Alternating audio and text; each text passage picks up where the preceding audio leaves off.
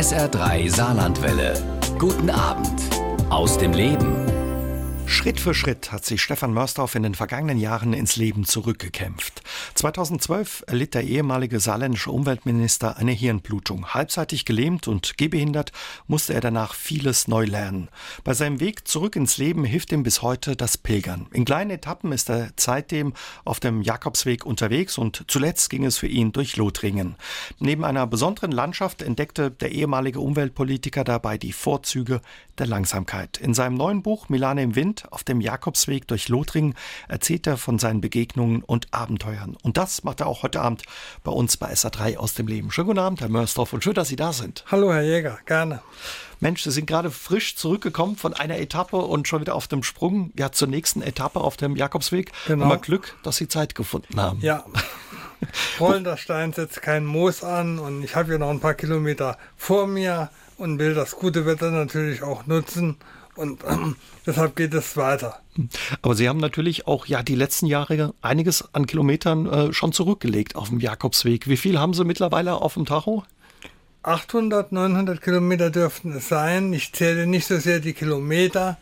Das ist schön, dass ich wieder überhaupt äh, laufen kann, sondern ich äh, zähle die Begegnungen, die Landschaften, die Begegnungen mit Menschen und was ich so alles äh, äh, erlebe. Also ich bin kein Hochleistungspilger, um das so zu sagen, sondern laufe gemächlich, ruhig und mit offenen Augen eben durch die Landschaft. Ja, und über diese besonderen Begegnungen und Abenteuer, die Sie da erlebt haben, wollen wir uns heute Abend auch mit Ihnen unterhalten. Wo waren Sie zuletzt unterwegs gewesen? Ich bin jetzt im Massiv Central in der Auvergne am Fuß des Mont d'Or Corona-bedingt war es etwas schwierig.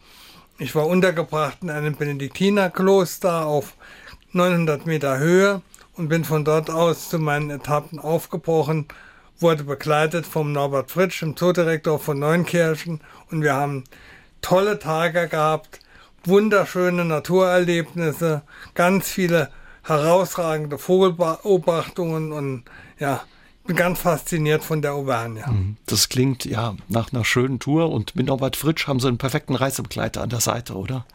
Er ist schon mehrfach dabei gewesen. Auch in Lothringen war er in bestimmten Etappen mit dabei und kommt deshalb auch in meinem neuen Buch eben vor. Wir haben immer viel Spaß miteinander und führen gute Gespräche über Gott und die Welt und den Zoo im Allgemeinen und Besonderen. 2016 ging es los in Hornbach, ja quasi kurz hinter der Grenze in, in Rheinland-Pfalz bis nach Metz. Wie sah jetzt ja quasi die zweite Etappe auf Ihrer Strecke, auf Ihrer Route aus? Also auf dem Weg nach Metz in dem Jahr, ich hätte ja nie geglaubt, dass ich bis Metz komme, gab es ja viele einzelne Etappen. Nach jeder Etappe musste ich wieder ein paar Tage äh, regenerieren. Und es geht von, je, von Jahr zu Jahr eben besser.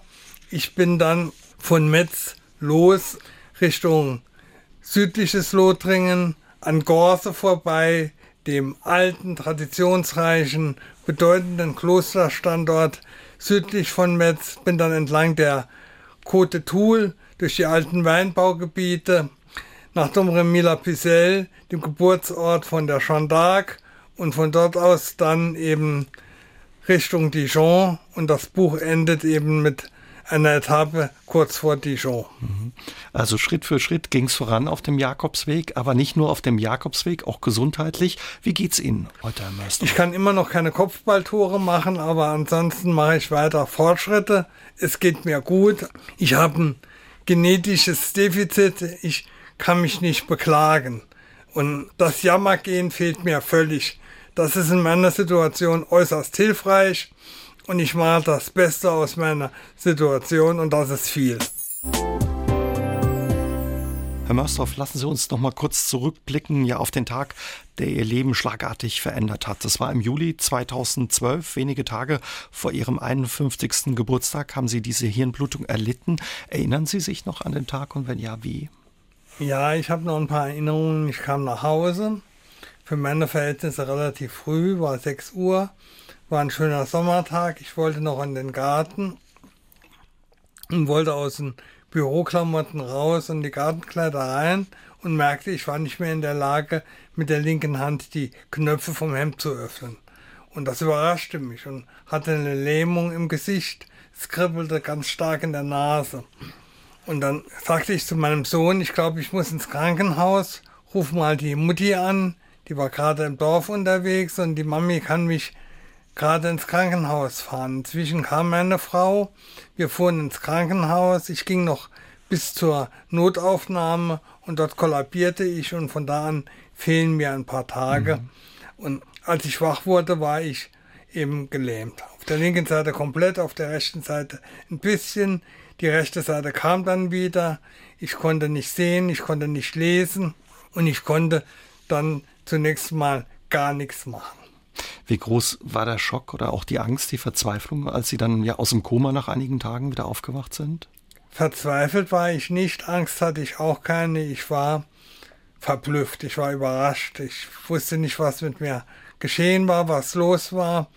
Niemand konnte mir sagen, wie es weiterging. Was ich nicht wusste zum damaligen Zeitpunkt war, dass ich kurz äh, davor war zu sterben und man meine Frau und die Familie schon vorbereitet hatte. Ich war einfach eben ja, völlig, völlig verdutzt und ein Leben kann man nur nach vorne leben und habe von Anfang an geguckt, dass ich aus der Situation das Beste mache.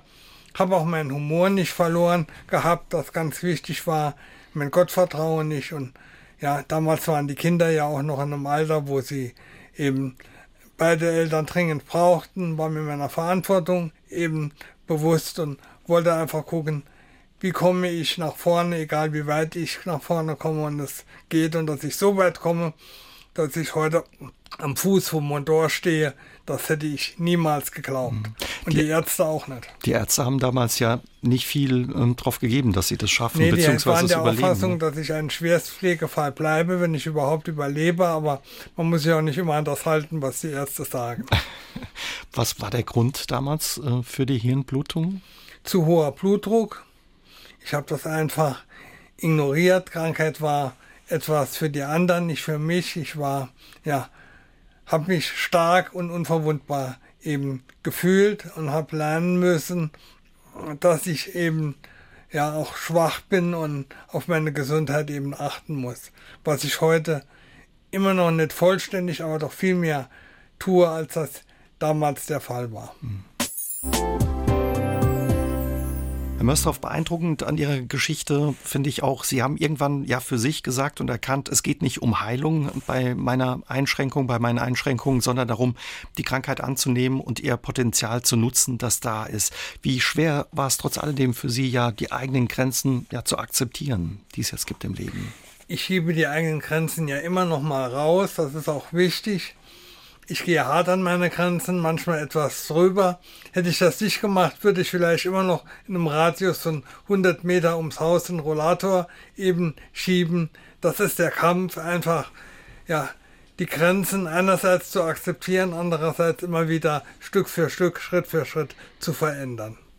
Da passt auch ganz gut die Nachricht äh, von Ingeborg ähm, dazu, die uns ins Studio ähm, gemäht hat. Und ja, sie freut sich, sie so lebensfroh und so positiv zu hören und äh, fragt sich trotz alledem, wie sie ja so lebensfroh und positiv sein können, wenn man eben immer wieder so die eigenen Grenzen vor Augen geführt bekommt.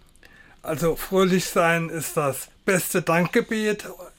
Einerseits, auf der anderen Seite lebe ich gern saugern. Ich könnte mich quasi tot leben, so gern lebe ich. Und ja, bin dankbar dafür, dass ich überhaupt leben darf. Ich könnte jetzt auch schon zehn Jahre tot sein und habe vor, mit den Jahren, die mir noch bleiben, und das sind hoffentlich noch vier Jahrzehnte, das Beste draus zu machen. Unter anderem auch anderen Menschen, die ein Problem haben, gleiches Problem, ein ähnliches Problem. Und bei Lichte betrachtet hat ja fast jeder ein Problem Hoffnung zu machen und zu sagen, Mensch, guckt, dass ihr mit eurem Problem zurechtkommt, selbst wenn ihr es nicht lösen könnt. Es lohnt sich zu leben. Leben ist einfach saugeil.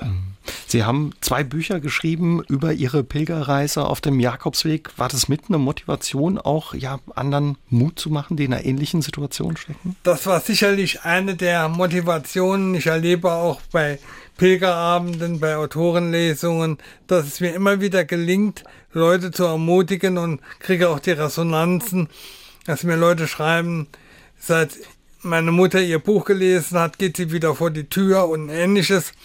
Das macht mir Spaß und das ermutigt mich. Eine andere Motivation, muss ich ganz ehrlich sagen, war auch meine Eitelkeit zu frönen und ich habe so viel erlebt in diesen zehn Jahren seit meiner Erkrankung und auf dem Pilgerweg. Pilgern ist das pralle Leben, dass es mir einfach wichtig war, das festzuhalten. Und wenn ich heute im ersten Buch eben lese, dann schüttel ich manchmal den Kopf vor mir selbst. Und da wir auch ja noch viele Kilometer vor mir liegen, weiß ich nicht, sage ich mal, wie das sein wird, wenn ich mal irgendwann die Pyrenäen überquere oder auf der Nordroute eben am Golf von Biscaya unterwegs bin. Ich wollte das einfach festhalten und habe ja schon den Wunsch, dass ich irgendwann mal Enkelkinder haben werde und die sollen dann eben neben guter Kinder- und Jugendbuchliteratur auch in den Büchern vom Opa lesen. Was der Opa erlebt hat auf dem ja. Jakobsweg. Aber wenn Sie sagen, Sie schütteln den Kopf, äh, worüber schütteln Sie den Kopf? Was Sie mittlerweile erreicht haben oder was damals nicht ging und heute geht? Oder? Dass ich in manchen Situationen das Gottvertrauen hatte und die Zuversicht, einfach zu machen, mhm. loszugehen, mich auf den Weg zu machen und ja, es ging immer gut und es war nicht wirklich gefährlich, aber gewagt war es manchmal schon und ich habe eben ja das Gottvertrauen gehabt, es wird gut und du wirst das schaffen und habe mir dann selbst in den Hintern getreten und den inneren Schweinehund besiegt und hab's geschafft. Fällt Ihnen da so eine Situation ein, wo Sie heute denken, oh je, was habe ich da gemacht? Ja, mir fallen einige Situationen ein. Ich bin in Lothringen unterwegs gewesen. Sehr schön, aber auch sehr einsam. Bin losgelaufen, wollte zurücktrampen zum Auto und schon auf dem Hinweg bei den ersten vier Kilometern fiel mir auf, es gab keinen, überhaupt keinen Verkehr auf der Straße. Mir ist nur ein Auto begegnet und das eben fuhr dann noch in die falsche Richtung. Und als ich dann mein Ziel erreicht hatte, stellte ich fest, das Dorf ist quasi ausgestorben. Es gibt keinen Autoverkehr und ich musste dann nochmal zurück zum Auto und den gleichen okay. Weg nochmal zu Fuß zurücklaufen. Da war ich eben besonders groggy. Und mhm. ich erinnere mich, dass ich in einem kleinen Hotel übernachtet habe. Das lag ein paar Kilometer weiter. Die hatten gerade schon alles abgeschlossen, als ich ankam. Auf die letzte Sekunde sozusagen haben mich dann eingelassen. Ich habe eben in der Nacht sehr unruhig geschlafen. Als ich morgens wach wurde in aller Herrgottsfrühe, wurde ich deshalb wach, weil ein Hahn direkt vor meinem Hotel Zimmerfenster eben ganz laut gekräht hat. Und ich habe dann überlegt, ob ich abends einen Coco zum Abendessen bestelle. Aber Dass Sie am nächsten Morgen ausschlafen können. Ja.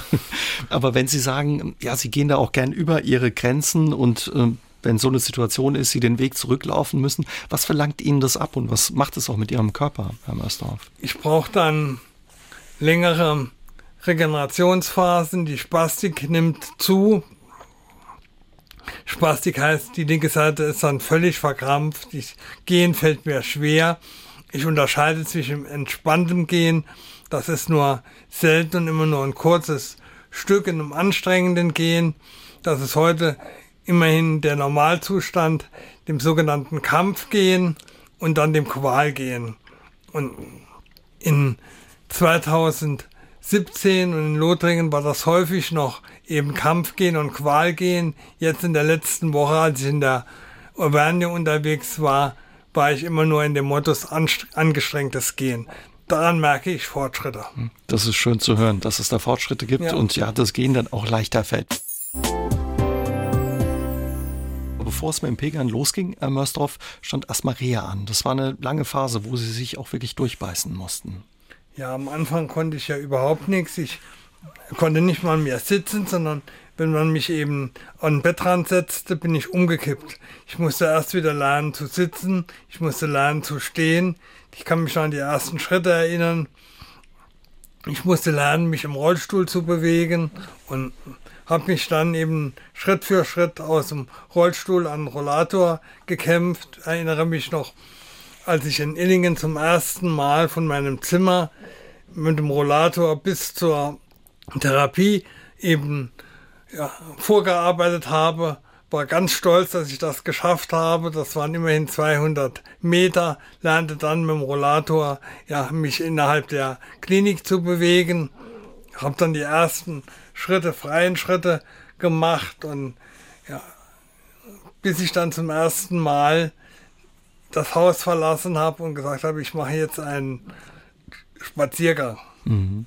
So diese kleinen Spaziergänge waren am Anfang so ein bisschen ja das Training auch für Sie. Hatten Sie da schon die Idee, dass Sie irgendwann mal, ja, oder wahrscheinlich nicht die Idee, vielleicht den Wunsch pegeln zu können? Nein, nee, nein. Das war also der weg. Wunsch kam dann irgendwann schon, aber es war nicht dran zu denken. Mhm. Ich war, bin zum ersten Mal ins Dorf, das waren anderthalb Kilometer, brauchte da über drei Stunden und kam dann an, wollte meine Frau überraschen, die im Dorf eben arbeitete und kam dann an und ja, die Spastik war Himmel, himmelhoch und da war nicht dran zu denken, irgendwann mal zu pilgern oder, oder überhaupt in, nur an die Richtung zu denken.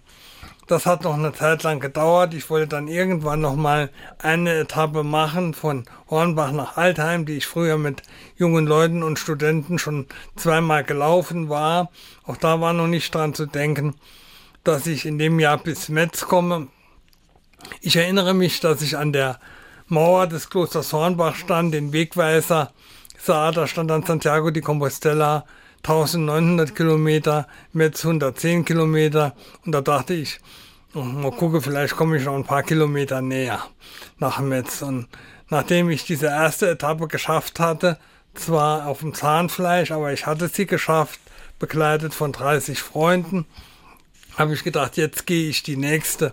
Das war dann von Altheim nach Böckweiler zum schönen, zur schönen äh, romanischen Kirche in Böckweiler. Das war die erste Etappe, die ich alleine gegangen bin. Das Wie, hat auch geklappt und dann bin ich dann immer weiter. Wie war das für Sie, als es dann wieder möglich war? Das war ein Gefühl. Es hört sich jetzt irgendwie vielleicht übertrieben an, aber es war ein Gefühl von Freiheit und Abenteuer. Ich hatte eine gewisse Freiheit mir wieder erarbeitet. Ich konnte wieder ja alleine eine Etappe gehen ich musste dann irgendwie zurückkommen. Das hab, ich habe dann eine ältere Dame in der Kirche gefunden, die ich habe mich dann angebaggert, habe gefragt, können Sie mich bitte nochmal nach Altheim bringen? Da steht mein Auto. Ich konnte zwischenzeitlich ja wieder Auto fahren, aber es war ein erhebendes Gefühl von Freiheit und Abenteuer. Sie sagen ja auch, ja, das Pilgern hat Ihnen geholfen, ja, natürlich, ein Stück Freiheit natürlich. wieder zurückzugewinnen. Ja weil wir ähm, vorhin diese Vorbilder angesprochen haben und dass sie auch anderen Mut machen wollen. Bernie aus Damborn hat sich bei uns im Studio gemeldet, der 2018 auch ja eine Hirnblutung hatte und sich ein Ziel gesetzt hat, nochmal nach Lourdes zu kommen. Ist es wichtig, dass man sich so, solche Ziele setzt und dass man auch Vorbilder hat, wie Sie das für viele sind? Hatten Sie auch ein Vorbild, Herr Mörsdorf? Es ist sicherlich wichtig, dass man sich solche Ziele setzt. Es war für mich aber auch einfach wichtig zu akzeptieren, wie es jetzt ist und dann aus der Situation das Beste zu machen, sich auch über kleine und kleinste Fortschritte zu freuen, die Erfolge zu feiern und die Niederlagen eben nicht allzu ernst zu nehmen. In Ihrem Buch schreiben Sie, was sehr schön auch ist, Sie haben gelernt, ja durch Ihre eigenen Einschränkungen und durch Ihr Handicap zu lernen, auch Hilfe anzunehmen. War das für Sie eine neue Erfahrung und viel, vieles schwer? Oder? Also ich war vorher vor meiner Erkrankung ja immer ein Alpha-Tier, war der Starke, derjenige, der geholfen hat, aber nicht derjenige, der Hilfe brauchte. Das hat sich geändert. Ich habe gelernt, um Hilfe zu fragen, zum Beispiel wenn ich strempe, nochmal zurück zum Auto muss und habe erfahren, wie unglaublich hilfsbereit die Menschen sind, im Saarland sowieso, aber auch in Lothringen, in ganz Frankreich und habe ganz, ganz viel Unterstützung eben erfahren, gerade auch von jungen Leuten. Das beschreiben Sie auch in Ihrem neuen Buch eben über Ihre Touren auf dem Jakobsweg, Milane im Wind. Jürgen ähm, hat sich bei uns gemeldet im Studio, Jürgen Wissmeier, ähm, und fragt, ja, wo der Titel herkommt. Warum gerade der Name Milane im Wind? Also erst den Jürgen Wissmeier kenne ich noch vor Urzeiten aus der DBV-Jugend in Dahlheim. Hallo Jürgen. Und der Titel, da gibt es eine schöne Geschichte. erstens, ganz Lothringen ist ein Land voller Milane, Rotmilane und Schwarzmilane. Das ist herrlich, wenn man diese Milane sieht. Aber die Geschichte ist eine andere. Das war in Marcenay. Marcenay ist der erste Weinort an der Côte d'Or hinter Dijon. Da gibt es einen tollen Rosé. Ich saß mit meinem Freund Heinz Günnewig nachmittags in einem Café und wir tranken dort einen Kaffee und Heinz fragte mich, hast du schon einen Titel für dein neues Buch? Ich sagte scherzhaft, ich weiß noch nicht einmal, ob es ein Gedichtband oder ein Erotik-Thriller wird. Einen Titel habe ich noch nicht. Und dann haben wir überlegt, wie der Titel denn sein könnte. Und ich sagte scherzhaft, es waren Habichte in der Luft, ist ja schon verbraucht. Das war der Lenz. Und Lothringen ist ja auch nicht das Land der Habichte, sondern der Milane. Wie wäre es denn mit, es waren Milane in der Luft? Und dann haben wir überlegt, hin und her, kurz, und dann war, kam der Titel raus, Milane im Wind, und deshalb heißt das Buch heute Milane im Wind. Über 800 Kilometer haben sie über die letzten fünf Jahre zurückgelegt, sogar fast 900 schon, haben sie uns vorhin erzählt, Herr Mörsdorf. Aber auf die Kilometer kommt es ihnen gar nicht so drauf an, sondern eher, was sie erleben und entdecken, die Landschaften, die Begegnungen mit den Menschen und die Erlebnisse. Was haben Sie da entlang des Weges alles entdeckt und erlebt? Unglaublich viel. Ich war jetzt gerade eine Woche untergebracht in einem Benediktinerkloster, hatte sehr, sehr viel gute Gespräche mit den Mönchen dort. Das war unsere Basisstation. Hab dann zum ersten Mal in meinem Leben Schlangenadler gesehen, die zwei Stunden über uns gekreist sind. Tolle Beobachtungen. Hab eben Menschen getroffen und kennengelernt, Corona-Zeiten ist ja alles ein bisschen eingeschränkt und ja, viele tolle Erlebnisse. Bevor es losging mit der Sendung, haben Sie mir auch gerade erzählt von dem Kloster da bei den Benediktinern, bei den Benediktiner-Schwestern war das, glaube ich. Das waren, nein, keine Benediktiner-Schwestern, die gehörten zu den Schwestern von Salär. Entschuldigung, ja. Aber da gab es auch eine schöne Begegnung.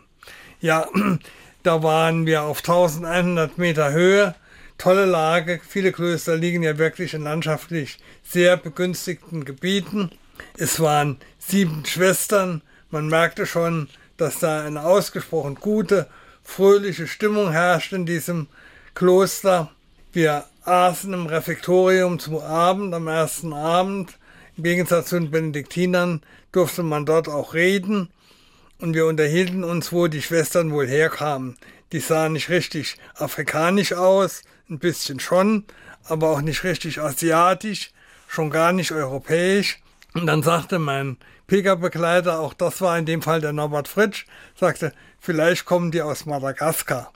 Und da er ein paar Brocken Madagassisch sprach, begrüßte er dann eine der Schwestern, die uns das Essen brachte, auf Malagassisch und die war natürlich völlig verblüfft, dass hier jemand immer Malagassisch spricht. Und wir hatten fortan einen Stein bei denen im Brett und da das Hotel, äh, das Kloster keine Hotelbar hatte, bekamen wir aber jeden Abend eine doppelte Ration Rotwein.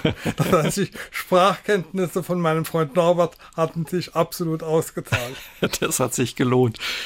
Aber ich höre schon raus, der Genuss am Ende so einer Tagesetappe, der darf nicht zu kurz kommen. Oder die am Belohnung. Ende einer Tagesetappe bin ich im Regelfall K.O. K.O. und alle. Es ist ganz normal, dass ich dann um 9 Uhr eben schon im Bett liege. Aber auch das hat sich eben geändert im Laufe der Jahre.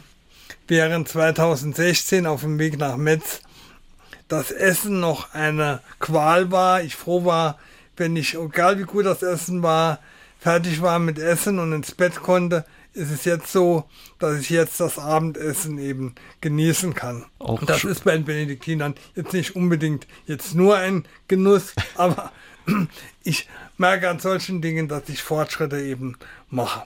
Aber zu sagen, äh, nach einer Tagesetappe, jetzt genieße ich noch den Abend und gehe noch in Disco, das ist das nicht. nicht. Das wird auch in Nach-Corona-Zeiten nicht der Fall sein. Die Stefanie hat sich bei uns gemeldet per Mail ins Studio und wird gern wissen, wie lang ihre Etappen sind äh, auf ihren Touren. Also wenn ich jetzt so eine ich bin ja jetzt immer weiter von zu Hause weg, das heißt, ich kann ja nicht mehr für zwei Tage gehen. Und die längste Etappe war jetzt im letzten Jahr drei Wochen. Da bin ich auch wirklich ein gutes Stück nach vorne gekommen. Ich brauche dann zwar immer Ruhetage dazwischen. Ich werde jetzt in diesem Jahr ein paar acht, neuntägige Etappen haben. Und am Tag schaffe ich dann im Schnitt acht Kilometer. Sie waren ja zuletzt in Lothringen eben auch viel unterwegs. Häufig sagt man ja, Lothringen ist grau. Sie haben es ganz anders erlebt. Aber Sie sagen auch, man muss sich ein bisschen Zeit nehmen, um die Schönheiten zu entdecken. Lothringen ist nur auf den ersten Blick grau. Gerade an trüben Regentagen könnte man den Eindruck gewinnen. Aber Lothringen ist extrem facettenreich und auch bunt an Kultur, an Kunst, an Geschichte. In Lothringen sind die Fäden im Mittelalter zusammengelaufen. Es ist unglaublich, was da los war und welche Bedeutung eben Lothringen mit seinen Klöstern, welche Bedeutung Metz in der Geschichte eben äh, gespielt hat. Hinzu kommt, Lothringen hat fantastisch schöne Landschaften und was die wenigsten wissen, auch wieder richtig gute Weine. Mhm. Ist der Weg da gut ausgebaut und ausgeschildert, wie man das von Spanien kennt? Oder müssen Sie da erstmal ordentlich suchen, damit Sie ja vorankommen Nein, und den richtigen Weg ich finden? Ich bin auf meinem Weg durch Lothringen in einem Jahr 160 Kilometer gelaufen und habe nur vier Jakobsmuscheln als Wegweiser gesehen. Das heißt, daran kann man sich nicht orientieren. Meine Orientierung, ich habe inzwischen Landkarten, ist, ich gehe von Bischofstadt zu Bischofstadt das ist im Übrigen auch deshalb interessant, weil die Bischofsstädte früher auch der Hauptsitz der keltischen Stämme waren und gehe von Kloster zu Kloster. Das haben die Pilger im Mittelalter eben auch so gemacht.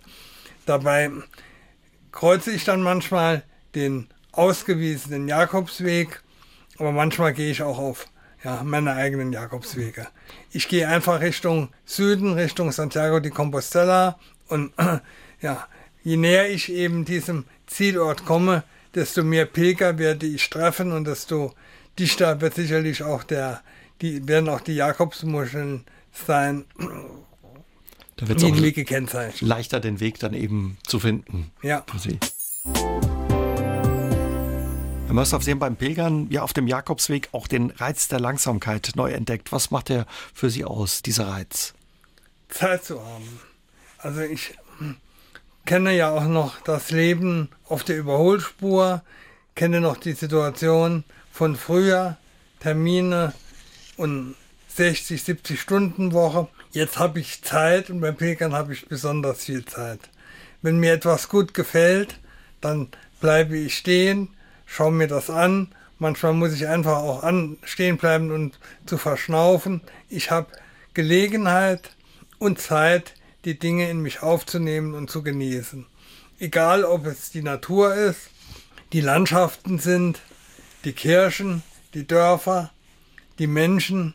Ich habe einfach ja Zeit und empfinde deshalb die Langsamkeit nicht als Belastung, sondern als Geschenk. Mhm. Ganz im Sinne von Stan Nadolny und die Entdeckung der Langsamkeit. Auch ich entdecke meine Langsamkeit. Mussten Sie sich da erst dran gewöhnen, weil Sie gerade sagen, ja, in den zehn Jahren, wo Sie Minister waren, von 99 bis 2009, 80 Stunden Woche, voller Terminkalender, immer unter Zeitdruck. Jetzt erst, ja, sich die Zeit zu gönnen auch und zu nehmen oder notgedrungen dann? Ich musste mich dran gewöhnen. Ich musste auch lernen, dass ich kein schlechtes Gewissen haben, zu haben brauche, wenn ich mir einfach Zeit für etwas nehme. Ich äh, bin nicht mehr systemrelevant. Der Begriff ist ja im Zusammenhang mit der Corona-Krise wieder aufgekommen. Aber das ist ein großer Vorteil, dass ich einfach gelernt habe, dass ich mit meiner Zeit das machen kann, was ich möchte. Und ich empfinde es als großes Privileg und großes Geschenk, Zeit zu haben und auch Sinnvolles mit dieser Zeit anfangen zu können. Mhm. Vieles, was man in der Politik eben macht und wenn man eine öffentliche Aufgabe wahrnimmt, muss nicht unbedingt sein, wird aber erwartet. Vieles ist Zeitverschwendung. Ich brauche heute keine Zeit zu verschwenden, sondern kann die Zeit ganz intensiv und sehr bewusst eben nutzen. Und das geschieht in besonderer Weise, wenn ich zu Fuß durch tolle alte Kulturlandschaften unterwegs bin. Weil Sie das gerade mit der Politik ansprechen, Sie waren ja damals als Umweltminister auch für Bereiche zuständig, wo es viele Konflikte gab, die Landesplanung, der Denkmalschutz oder die erneuerbaren Energien. Was hat Ihnen das damals alles abverlangt? Ja, es gab damals viele Konflikte, viele unterschiedliche Interessen und meine Hauptaufgabe bestand darin, eben Kompromisse zu suchen und zu finden und zu vermitteln. Ich habe es gerne gemacht. Ich habe sicherlich nicht alles richtig gemacht, aber ich habe mein Bestes gegeben und es hat mir Spaß gemacht. Mhm. Also war mehr als ja ein Beruf dann die Politik für Sie? Ja, es war für mich, für mich immer klar, Politik ist Verantwortung auf Zeit. Ich wollte nie Berufspolitiker werden. Deshalb bin ich nach zehn Jahren auch gerne und auch ohne irgendwelche Probleme ausgestiegen. Es war mir aber wichtig, meine staatsbürgerliche Verantwortung wahrzunehmen, aber ich wollte nie einen Beruf daraus machen und ich fände es gut, wenn wir auch heute wieder Leute hätten, die aus anderen Berufen kommen und nicht eben nur in ihrem Leben Politik machen. Spielt die Politik heute noch eine Rolle in Ihrem Leben? Verfolgen Sie das noch? Natürlich verfolge ich das und bin da auch nach wie vor sehr interessiert, bringe mich aber aktiv eben nicht mehr ein. Ich habe meine Milch gegeben. Was macht das Pilgern für Sie, Herr Mörsdorf, nach all den Jahren, nach fünf Jahren immer noch so reizvoll und spannend? Der griechische Philosoph Platon hat mal geschrieben, das Leben ist eine Pilgerreise. Ein weniger bekannter Philosoph von der Schifferler Kraulheck sagt, das Pilgern ist das pralle Leben. Und genauso erfahre ich es, die Überraschungen, die eben das Pilgern mit sich bringt, überwiegend positive Überraschungen, kleine Abenteuer, die Schönheiten des Lebens, unsere reiche Kultur in Europa, die Erfahrung, dass so vieles miteinander zusammenhängt in der Geschichte genauso wie regional, die Landschaften, ihre Arten als Botaniker und Zoologe habe ich so viele tolle Erlebnisse unterwegs. Also ich erlebe das Leben in ihrer, seiner ganzen Fülle und seinem ganzen Reichtum beim Pilgern und deshalb kann und will ich auch nicht darauf verzichten, solange es irgendwie geht. Mhm. Was sind das für Überraschungen, ähm, ja, die ja auf Sie warten ent, entlang des Weges? Haben Sie da noch eine Geschichte für uns? Das kann man eben vorher nicht sagen, sonst wären es keine Überraschungen, sondern nur im Nachhinein. Als ich durch Burgund bin und mich mit Cluny und Tessé eben beschäftigte, beschäftigte mich auch die Geschichte von Abelard und Eloise. Das war die Liebesgeschichte, die im Mittelalter jeder kannte, wie heute eben jeder von uns Romeo und Julia kennt. Und dann passiert Folgendes. Am Ende eines sehr anstrengenden Pilgertages in den Schluchten der Loire stehe ich am Ortsrand von einem kleinen, wirklich winzigen Ort und will zurücktrampen zum Auto. Es hält ein kleines Auto an. Darin sitzt eine junge Frau, die eigentlich in eine andere Richtung fahren wollte und die sagt, ich nehme sie mit. Wir landen, verfahren uns, landen auf einem Schrottplatz und mussten lachen und ich frage sie, wie sie heißt und sie sagt Eloise. Und das ist die erste und bisher einzige Eloise, die ich in meinem Leben kennengelernt habe. Sowas kann man nicht planen und es passte absolut zu dieser schönen Geschichte von Abelard und Eloise, der Liebesgeschichte des Mittelalters, die im Mittelalter jeder kannte. Mhm. Man sagt ja auch immer, Pilgern hat was Spirituelles. Haben Sie das auch erlebt? Also Dinge, die man nicht erklären kann? Ich erlebe das eben ständig. Gott hat den ganzen Tag nichts anderes zu tun, als zu fügen. Im Mittelalter sprach man von Vorsehung, heute von Zufall. Es sind unglaubliche Zufälle und Vorsehungen, die einem beim Pilgern eigentlich ständig eben begegnen. Die Welt ist voller Wunder beim Pilgern kann man sie entdecken. Mhm. Sie sind schon immer ein gläubiger Mensch, Herr Mörsdorf. Wenn das richtig ist, hat sich ja Ihre Beziehung zu Gott und ja Ihr Glauben nochmal verändert durch das, was Ja, natürlich. Und ich glaube, das ist auch bei jedem Menschen so, dass sich eben Glauben eben im Laufe eines Lebens eben verändert. Das Pilgern trägt mit Sicherheit dazu bei. Glauben heißt ja nicht ganz naiv für Wahrhalten, was die Kirche einem so erzählt oder erzählt hat, sondern Glauben heißt, in Gott zu wurzeln, auf ihn zu vertrauen. Auch das ist ein Grund, weshalb ich beim Pilgern nie Angst habe, nie die Sorge habe, dass irgendwas schief geht, sondern ich vertraue auf Gott, wenn ich pilgere. Fragen Sie manchmal auch Ihren Gott, warum Sie ja das getroffen hat mit ja dieser Hirnblutung und ähm, der Erkrankung? Oder wenn Ihnen nach einem anstrengenden Tag auf so einer Pilgertour ja die Spastik wieder quält? Das frage ich nicht. Ich nehme es einfach an. Dafür werden mir so viele andere schöne Dinge geschenkt, die mir vielleicht nie geschenkt worden wären, wenn ich eben nicht eben meine Hirnblutung gehabt hätte, sondern dann wäre ich möglicherweise immer noch im Getriebe und hätte nicht die Zeit und das große Vergnügen, eben die Welt zu entdecken, was für mich als Geograf natürlich ein besonderes Geschenk ist. Und ja, was Sie alles entdecken, das kann man auch in Ihrem Buch lesen, wo Sie auch viel recherchieren, also richtig eintauchen in die Kultur und die Geschichte auch. Stefanie würde noch gerne wissen, wie machen Sie das? Machen Sie sich direkt Notizen oder? Ich habe ein relativ gutes Gedächtnis und ich pilgere dreimal. Ich pilgere, wenn ich mich vorbereite zu Hause, lese, recherchiere und mal wieder eben Bücher anschaffe, die im Haus überquellen. Ich habe eigentlich ein Verbot, weitere Bücher anzuschaffen. Ich äh, erlebe es, wenn ich dann selbst gehe, häufig von dem vorgeplanten äh, Weg abweichend. Die Abkürzungen enden häufig im Nirvana. Und dann zum Dritten, wenn ich wieder zu Hause bin, das aufarbeite und eben schreibe und bei Autorenlesungen eben von meinen Pilgerreisen eben erzähle. Zwischendurch schreibe ich die sogenannten Pilgerbulletins, das heißt die Familie Freunde kriegen abends eine WhatsApp, wo dann das Wichtigste von dem, von dem, was am Tag geschehen ist, drinsteht. Und die wichtigste Nachricht, ich habe ein Dach über dem Kopf und habe ein Bett gefunden und bin wieder gut eben in meiner Unterkunft eben angekommen. Ihr müsst euch keine Sorgen um mich machen. Ich bin gut ja. versorgt. Wenn man Ihre Bücher liest, Herr Mörsdorf, kriegt man Lust, sich selbst auch auf den Weg zu machen. Das schreiben uns auch viele Hörerinnen und Hörer. Würden Sie sagen, ja, die Jakobswege, der Jakobsweg hier bei uns in der Region ist ein guter Start? Sind die empfehlenswert? Ja, in jedem Fall, denn man kann hier im Saarland beginnen, die sind gut ausgezeichnet, die sind gut ausgewählt. Es gibt unterwegs auch Möglichkeiten einzukehren und zu übernachten, aber ich muss warnen, man, äh, Pilgern macht süchtig. Wenn man mal damit begonnen hat, das ist hochinfektiös. Da kann es gut sein, dass man dann weiter will, bis man irgendwann in Santiago de Compostela ist. Und das Gute, das verrate ich mal noch den Hörern, wenn man das Ziel erreicht hat, man muss ja wieder heim. Man kann dann auch wieder heimgehen. Da sind Sie das beste Beispiel dafür, ja, wieder, ja, das Pilgern einem eben auch packen kann, dass man immer weiter möchte. Dann. Ja, das Pilgern ist das pralle Leben, wie ich eben gesagt habe.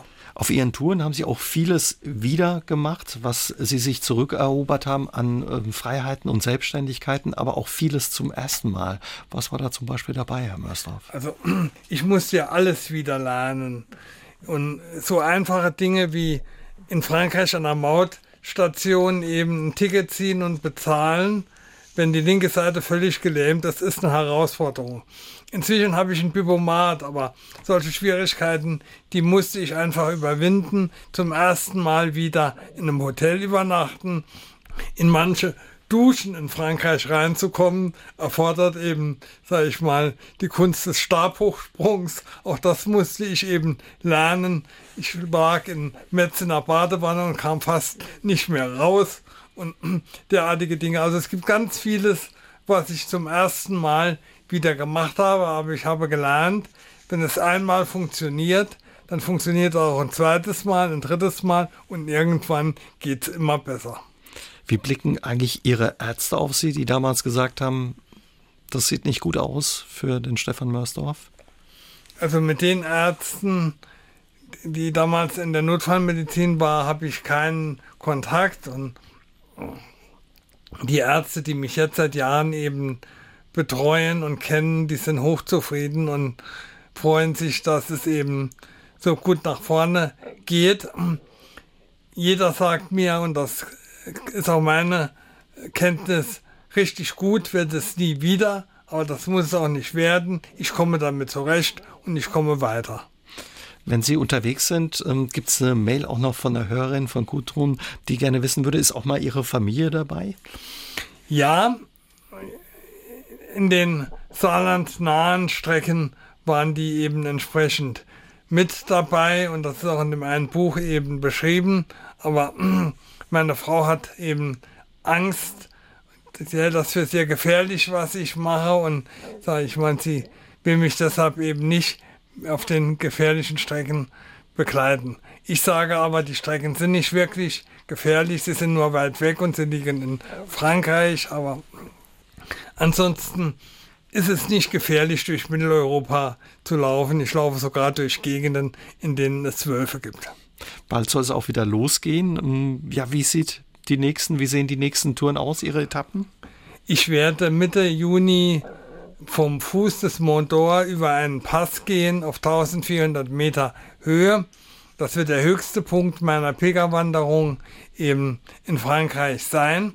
Ich habe schon eine Vorerkundung gemacht am Ende der letzten Pilgeretappe.